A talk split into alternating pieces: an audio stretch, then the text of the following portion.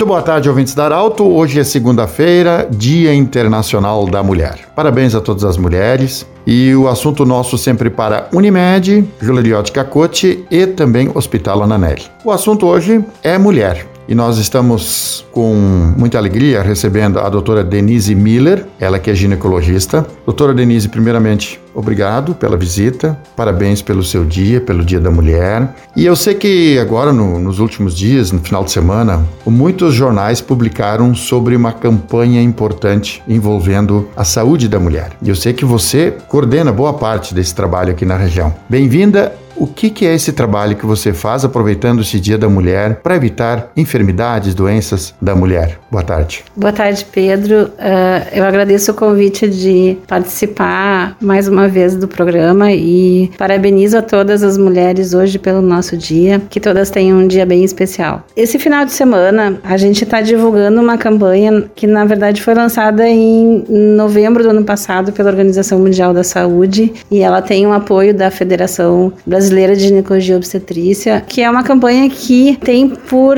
objetivo, em 10 anos, erradicar o câncer de colo de útero no Brasil. Essa campanha, ela está embasada em algumas estratégias que, se a gente conseguisse atingi-las, em 10 anos a gente não teria mais uma doença que hoje é a responsável é a quarta causa de câncer responsável pela perda das nossas mulheres. Doutora, e como é que é essa campanha? O que, que é prioridade fazer nesse momento? A campanha se baseia em três estratégias. A primeira estratégia que busca a prevenção da doença, ou seja, se a gente conseguisse atingir essa estratégia, essas pessoas não terão câncer no futuro. E a estratégia básica é a vacinação, a vacinação das nossas crianças. Hoje, a gente tem uma vacina que previne esse câncer, que é a vacina do HPV. Essa vacina está disponível nos postos de saúde. Uh, crianças abaixo de 15 anos podem vacinar, meninas a partir de 9, meninos a partir de 11. E os nossos índices de vacinação hoje no país ainda são muito baixos. Essa campanha ela tem por objetivo que a gente conseguisse vacinar 90% das nossas crianças. E o importante de vacinar as, as, as crianças é justo isso: é a gente conseguir vacinar elas numa fase em que elas não entraram em contato com esse vírus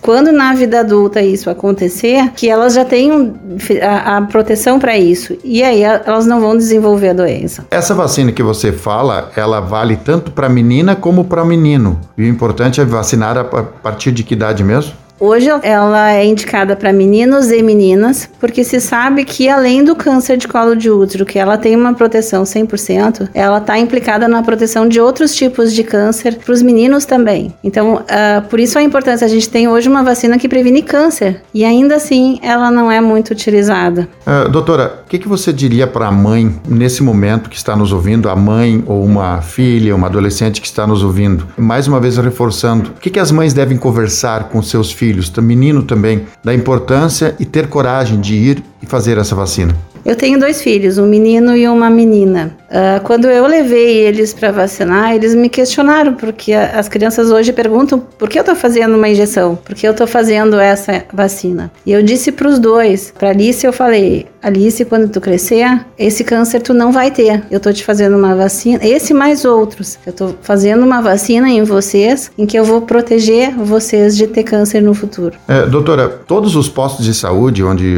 a gente encontra essa vacina, como é que a pessoa faz? Porque com certeza depois que vão ouvir, as pessoas precisam se conscientizar. E, e parece que hum, no Brasil a gente tem um pouco de receio de vacinas. De, foi assim quando surgiu a vacina contra a gripe. Enfim, parece que nós temos um algo contra a vacinação. Parece que nós temos um certo receio, mas a gente sabe que a vacina é importante e prioritária para evi evitar e contagiar as pessoas. A vacina do HPV, ela hoje nós temos mais de 270 milhões de doses aplicadas em todo o mundo. Ela é uma vacina segura, está mais comprovado a sua eficácia. Países que atingiram esses índices, eles não têm mais ou eles estão prestes a anunciar a erradicação do câncer de colo.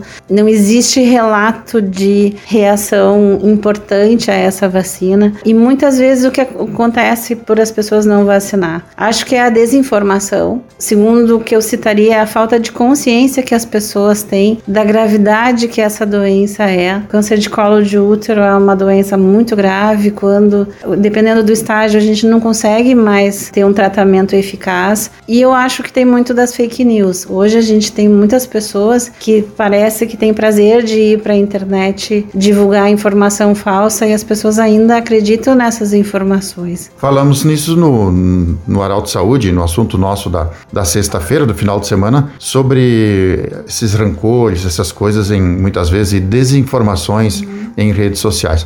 Doutora, além da vacina, tem outras estratégias de evitar o HPV? Uh, ah, na verdade, assim, uh, as, as estratégias dessa, dessa campanha, elas se baseiam em mais dois pilares, que são a coleta de exames para diagnóstico antes que essas lesões atinjam o estágio avançado.